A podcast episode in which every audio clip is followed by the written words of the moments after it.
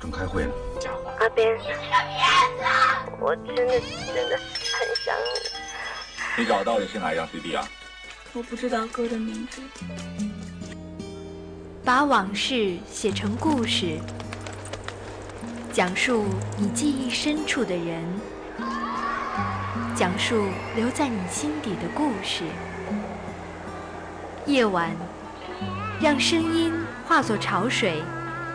击打你的心灵，让那些往事的伤痛随风飘散，把温暖和美好留在心底。请给我讲个故事，《黑白森林》。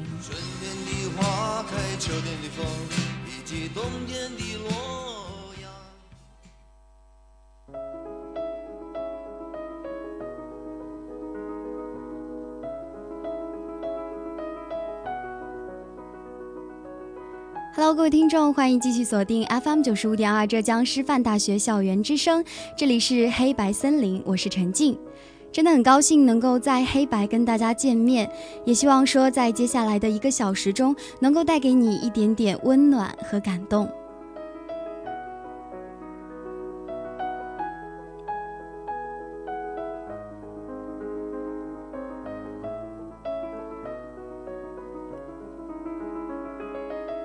是刚刚度过了一个五一小长假，假日对于学校来说其实是空旷的。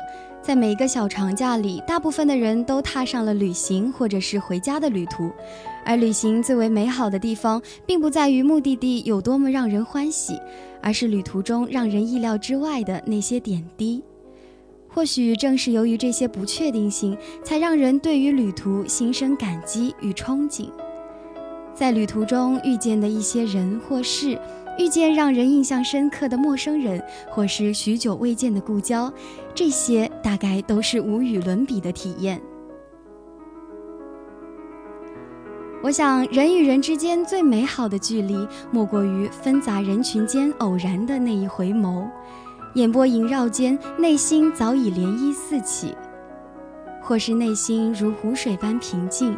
遇见一个人，只不过犹如一阵春风袭来，湖水依旧平静，却能感到前所未有的舒心。而旅途本就是一种放松心情的方式，旅途中的邂逅，旅途中的那些人和事，就让我们暂且把它们都归为一种浪漫的久别重逢。今天的黑白要带给大家的就是这样一个在火车上重逢的故事。希望正在旅途上奔波，或是正筹备着一次旅行的你，能对每一次旅途拥有更多的期待。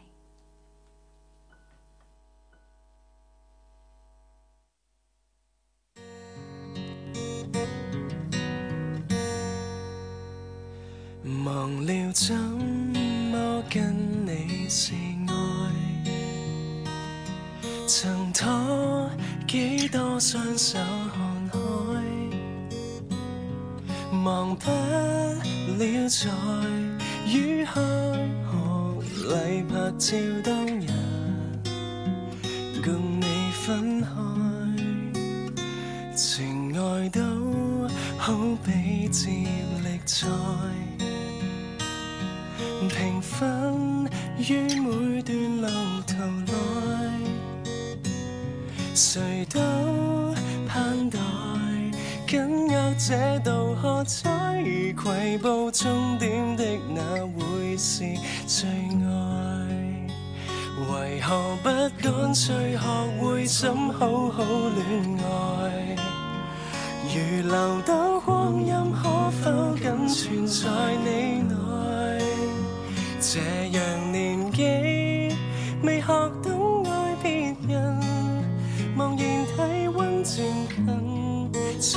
一息间诞生，如童话小说像最初有没可能？为何要悔恨未曾翻开你的部分？这是人生，日后都会遇情难自禁，别遗忘谁人曾共你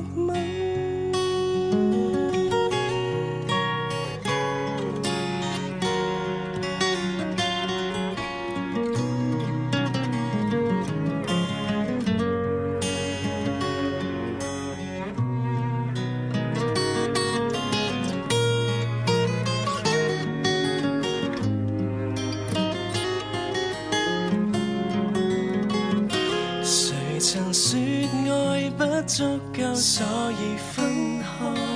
然。而欠缺检讨你待人以来，徒然。了千万的心爱，无奈在书本中却永没记载。为何不干脆学会怎好好恋爱？如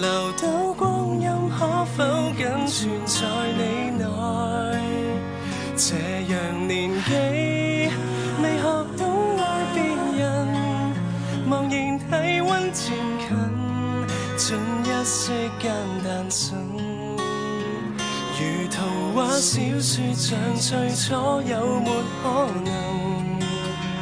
为何要悔恨未曾翻开你的部分？这是人生，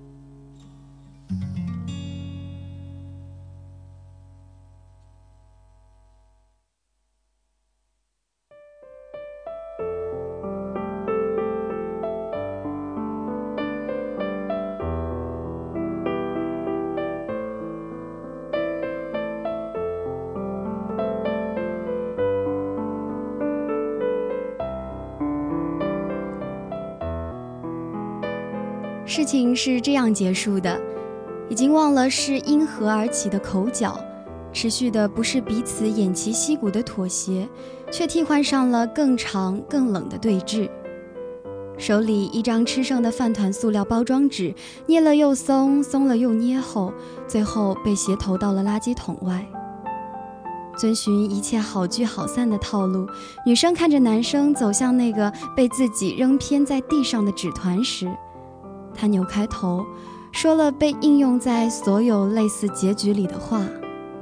全剧的关键词是“分开吧”。男生半弓下的肩缓慢地重新直起，随后动作的却不是手，而是突然右脚一抬，踢飞了几米的垃圾桶，滚出几个完整或捏扁的易易拉罐。果皮不知来历的包装袋，把原本落在地上的塑料纸冲到了不知何方。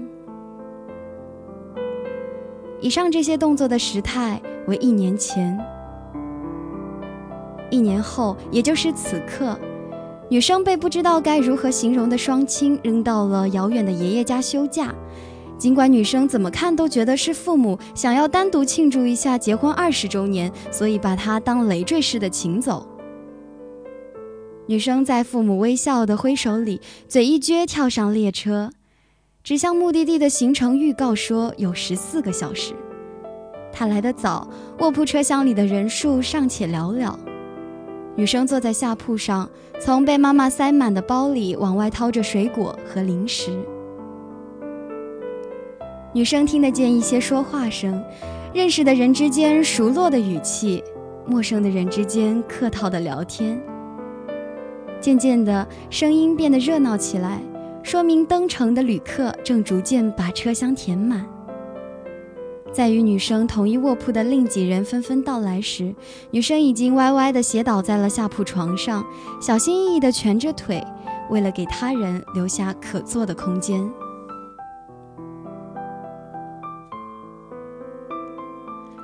在女生半仰的视角，因为有小桌板和头顶床铺遮挡的缘故，女生看到的只是一个不规则的多边形。从那个多边形里能够获知的内容十分繁杂，有中年妇女的发型，小女孩扎在马尾上的装饰花，以及举着手机与人说话的大叔。在那个多边形的世界里，留下一个飞快转动的嘴皮特写。是刚刚抵达的又一个同铺乘客吧？背着身的关系，所以看不见脸，倒是举起行李的手好像很清晰。等他动作着脱下外套后，女生对面的上铺传来了有人落座的声音。停顿了约有五秒，女生慢慢收过腿，撑直坐起来，然后朝那边望去。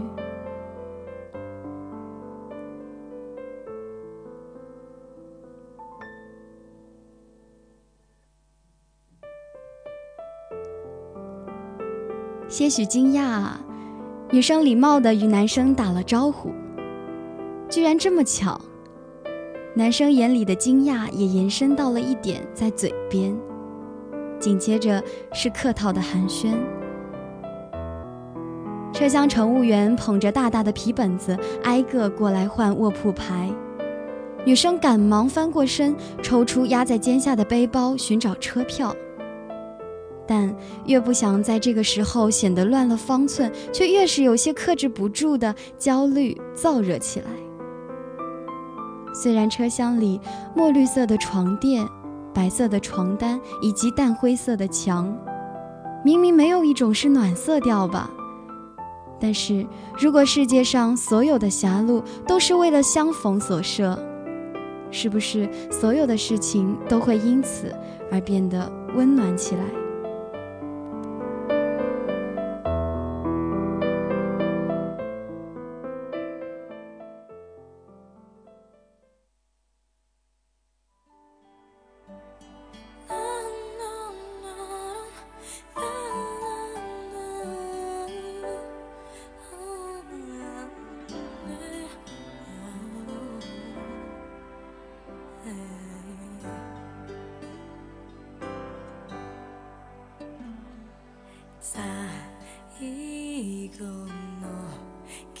スはタバコのフレーバーがした苦くて切ない香り。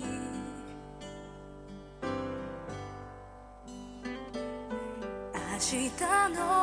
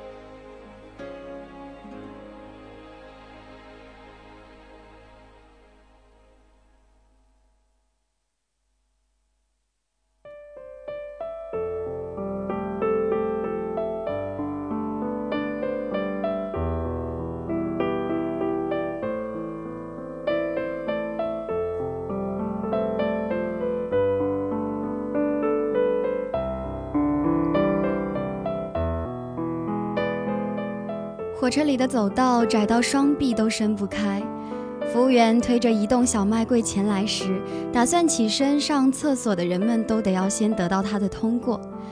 睡在上铺的大叔端着泡面跟在服务员的推车后走回来，小桌板上的东西堆得太满，便由他顺手收拾着，帮忙腾出空地。女生听见大叔最后朝男生赞赏了一句：“谢谢你。”然后是男生客气的回应，那是和女生回忆里相符的声线，有力或简短，简短却温和。声音在狭小的空间里回折，好像怎么都回避不开呢。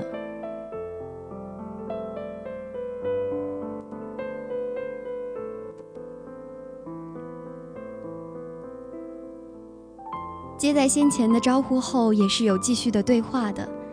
在两人略微有些尴尬的对话里，女生得知男生并不是去旅游，却也不好再继续追问，只能用点到为止的力度维持着客套的气氛、平静的寒暄。因为列车晃动的关系，女生的视线主动或被动地被摇摆着，走出对方的轮廓。混合着复杂的陌生和熟悉，在铁轨上均匀的延续。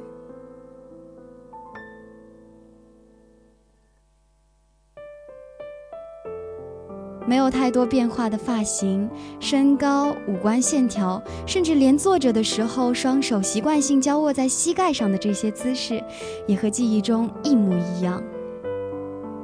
人的身影随着列车的摆动掠过去，扫回来，像是在纸上写出心率起伏线的针尖一般。而窗外已经是远离城市后连绵的山线，云压得很低，像是要下雨的样子。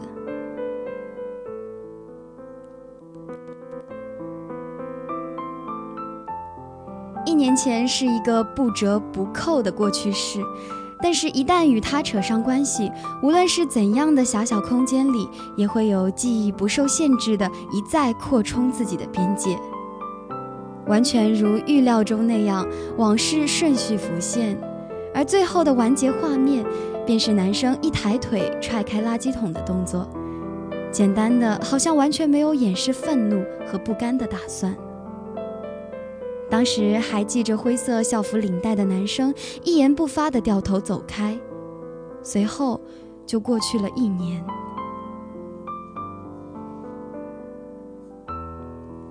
一年前导致两人分开的具体口角早已不记得，或者说他对眼下的局面而而言已经不再严重了。这个时候，反倒是那场恋爱的开端显得更加清楚。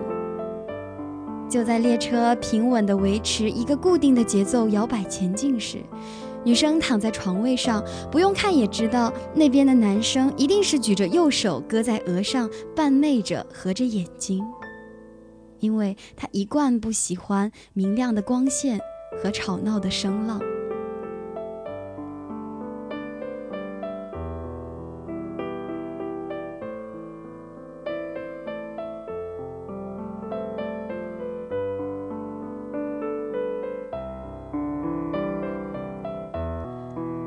么开端呢，像个小恶作剧一样的开端。两人从陌生变成认识，渐渐熟络的某某一天，男生送读完自修的女生回家，家门前，女生沉默了一秒后，突然朝男生伸出右手，手心向下，指尖微垂，看似随意，其实用了不小力气的动作。对方有一瞬间的迟疑，接着也伸出他的右手，眼看要做出握手告别的姿势时。女生却一下换上左手，这回啊，局面好像变得古怪起来。如此状态是没法握手了吧？男生扫上不解的视线，直到被女生皱着眉头喝了一声，男生才瞬间明白过来，窘迫和惊讶于是调和成比例适中的氛围。他用右手牵过女生的左手，手腕转过，拉拢过来。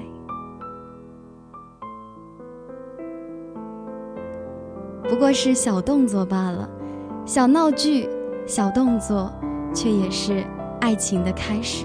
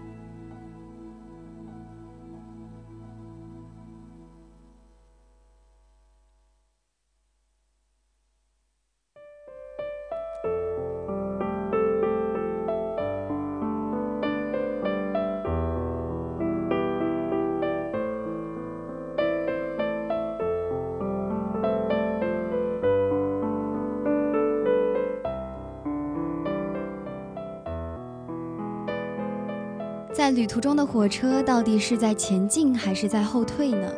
有时候会分辨不出。平缓的震动里，也许真的是在逆时光倒行，不然的话，怎么会有酸软的味道沿着暗色的空气密密麻麻地布满整个车厢？像是真的下起雨来了。沿站停靠的时候，玻璃上划满了短促而无声的细线。理当停靠五分钟的站点，却在手表走过半小时后依然没有重新发动。等女生也察觉时，她对面的男生同样坐直起来。好在广播及时通知了这样的消息：因前方大雨所致，列车将在这里暂停片刻，发车时间未定。女生上铺的中年大叔先不满地嚷嚷了起来。而列车员也开始一个铺位一个铺位的向大家解释。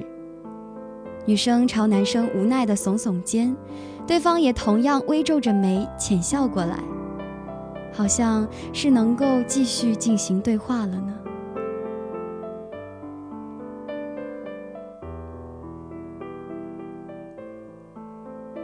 女生想起先前一直没有得到解答的回答，便继续询问男生此次旅途的目的。原本男生不是嗯不是旅行，而是要回家。之前一直跟着爷爷奶奶住的男生是要离开，去另外一座城市。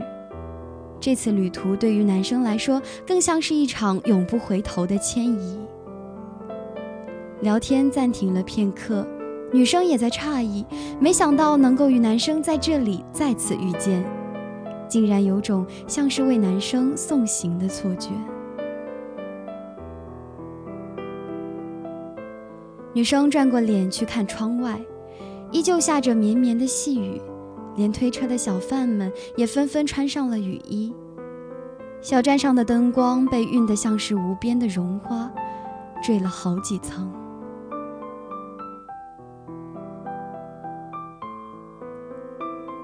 女生也不知道到底是什么原因，眼下隔着两米的距离，两人也只是简单的说着简短而敷衍的话语。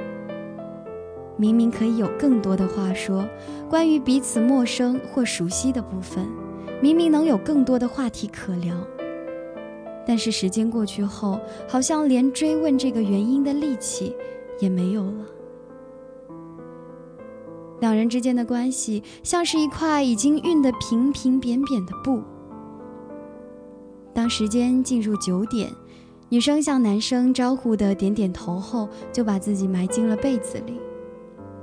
尽管过去一会儿后，女生翻个身，模模糊糊看见对方依旧没睡，心里虽然奇怪他不困吗？可是终究也是片刻闪过的念头。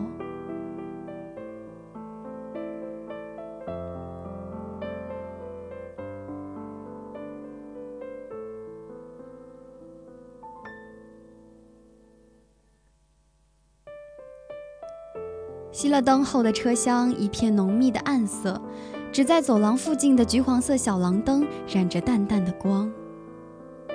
安静了许多的空间，偶尔也有人走来走去。列车的行进已经感觉不到了，小幅的摇摆间，好像人会失去重力漂浮起来。于是险些连自己是醒着还是梦着都分不清。被麻痹的知觉花了好久的力气，才终于抓到真实的藤线。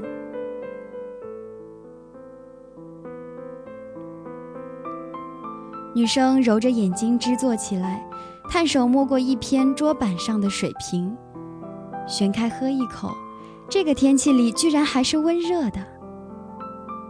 走到那头，传来压低的说话声，也是过了一会儿才分辨出来，应该自己应该是自己上铺的那个大叔和男生的对话，以及那些温和而简短的声音。男生依旧礼貌地回应着大叔的絮叨，而在两人平静的对话中，女生渐渐知道了，原来男生再过两站就快下车了，而即将到达的那个城市也并不是他的目的地。此次旅途是男生去和父母团聚，准备移民出国的，所以接下来的寒暄，女性女生已无心再听。原来男生的这次旅程真的是一次无法回头的迁移。女生又重新把头埋进了被子里。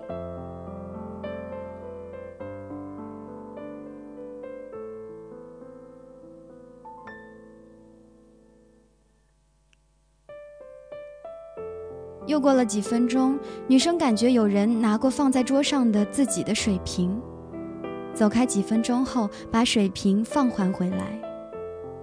远远的有一团热气，暖暖的蒸着。大叔有些疑惑的询问，男生带了些无奈的语气回答道：“是他的习惯，睡醒时总要喝热水的。”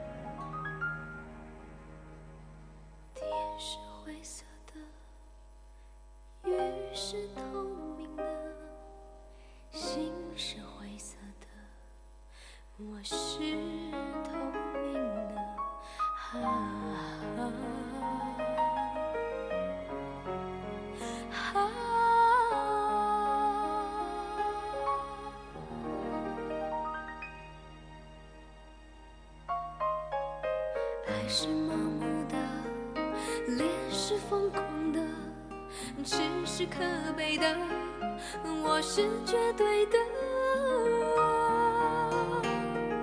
你是自由的，我是附属的，他是永远的，我是错误的，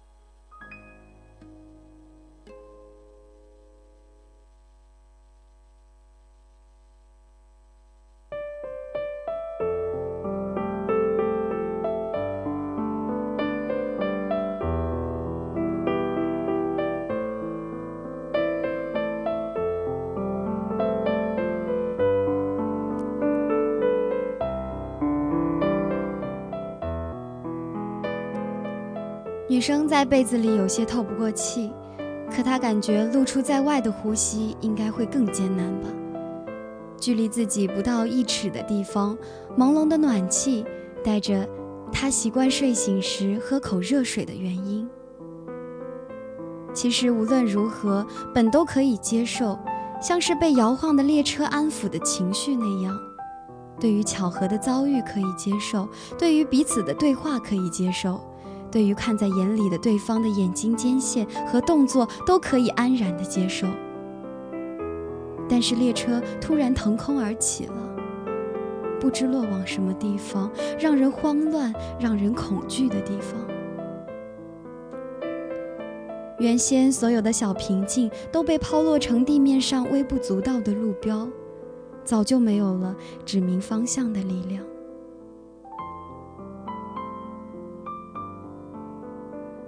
才明白过来，是送别啊！旅途还有多久结束？这意味着以后应该见不到了吧？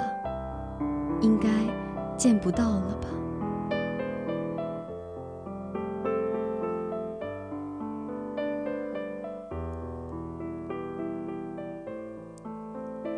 列车下一次在凌晨三点靠站，停站时间六分钟。广播里这样通知着：到站时间因为先前的事故延误了两个小时，所以凌晨三点的站台同样有雨，寂冷的光扯着温度的刻度。女生在男生提着行李下车时，从后面叫住了他，询问他是否要出国，并且再也不回来。其实女生内心明明已经已经知道答案，却还是忍不住要问。男生站在站台上，额发很快被雨染得微湿起来。女生看到男生由吃惊转为温和的脸，男生依旧是温柔的，不紧不慢的回答。随着男生抬起手腕看表的姿势，告别也到了不得不说出口的时刻。男生把行李斜挎到身后，朝女生伸出右手，说了声“保重”。女生怔了怔，刚要同样伸出右手去握住告别，对方却换成了左手。记忆回闪呢。女生停在半空中的右手也犹豫着跟着要换，却最后也没有动作出来。反倒是男生淡淡的笑起来。男生收回左手，重新举起另一只右手，把女生握过来，轻轻的咬了一下，不近亦不远的握手姿势。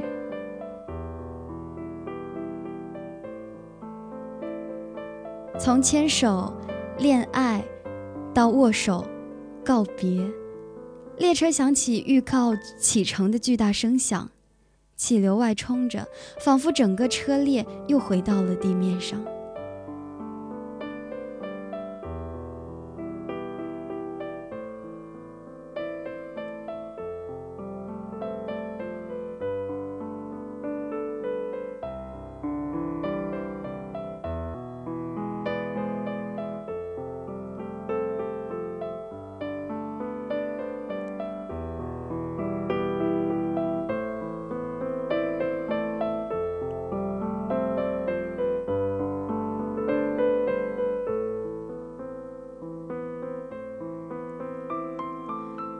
场在火车上相遇的故事到这里就结束了。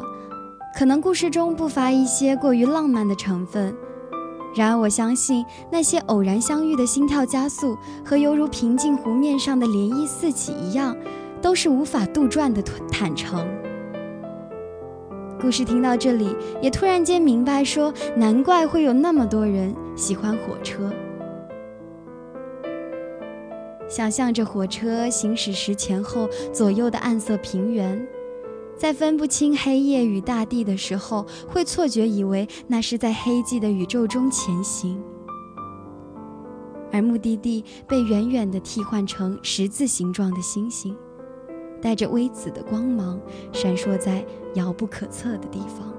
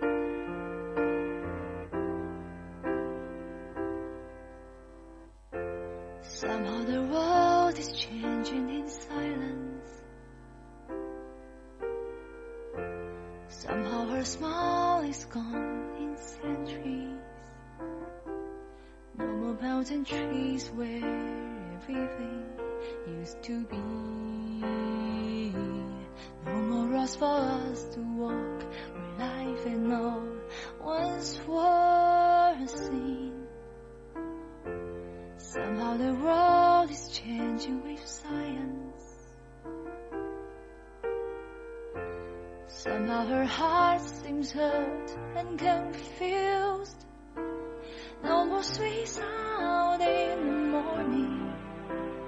No more humming trees. All that we can smell is smoke. We had a band, no stars upside. Come on and make up your mind to that. No, she's not alone. Listen to her whisper where the ocean's deep, where river flows.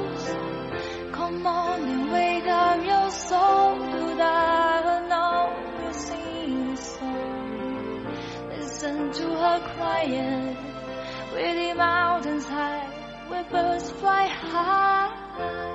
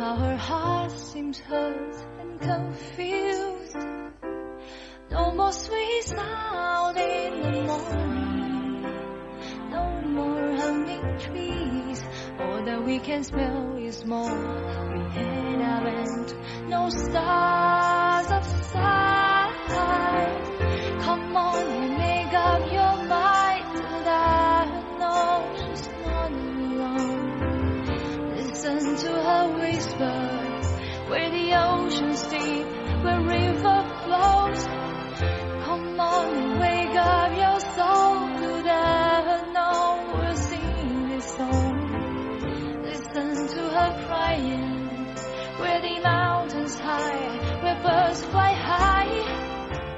Reach out your hand to touch her lips, then you will understand. It's time for us to learn to care. Come on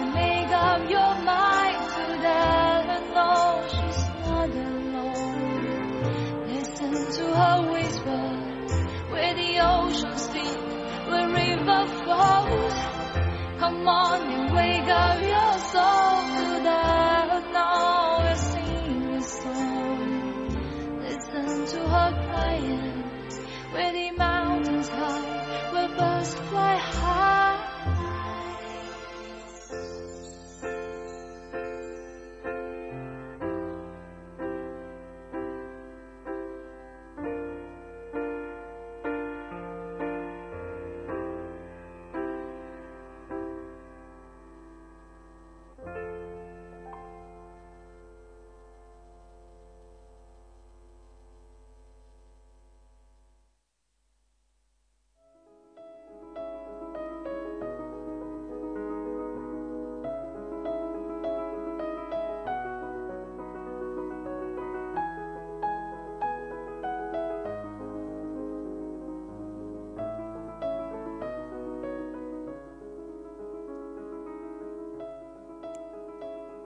少年派的奇幻漂流里有这样一句话：“人生就是教会我们不断的学会放下。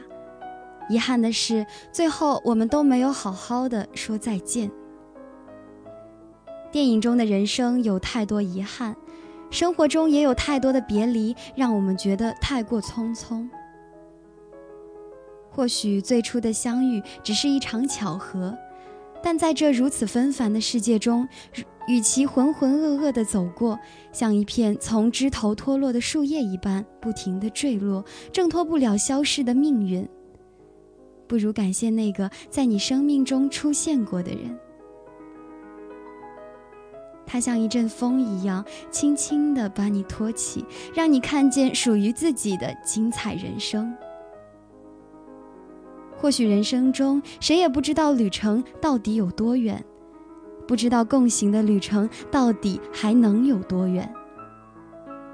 或许世界仿佛只是在一条铁轨可以计算的范围之内，而在这条狭窄的铁轨上遇见的每一个人，都似乎只是为了相逢。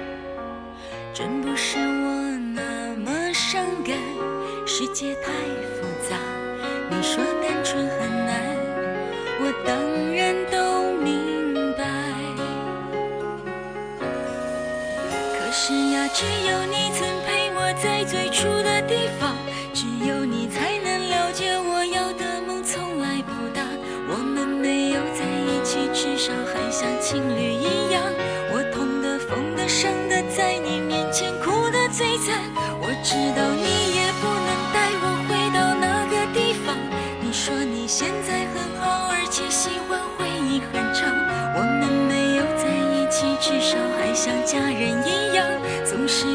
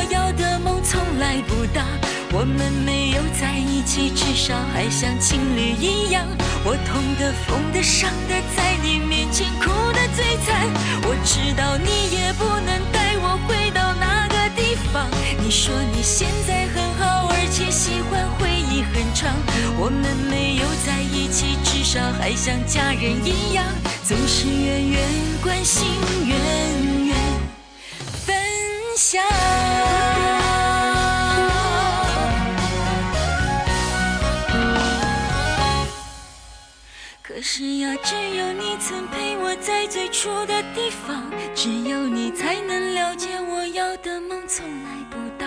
我们没有在一起，至少还像情侣一样。我痛的、疯的、伤的，在你面前哭的最惨。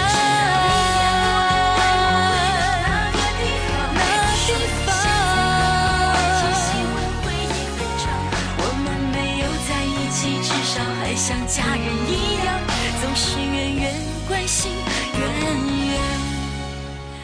分享。我们没有在一起，至少还像朋友一样，你远远的关心，其实更长。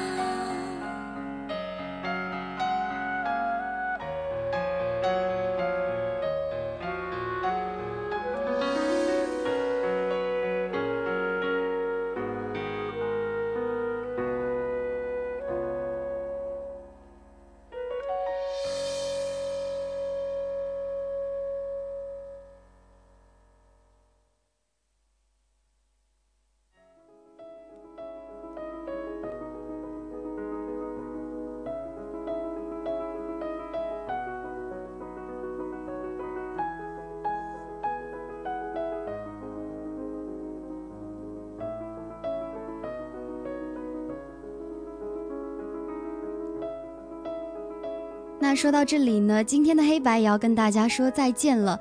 很开心和你们分享这个关于火车重逢的故事，也真诚的感谢你们这近一个小时以来的陪伴。我是陈静，我们下期再见，晚安。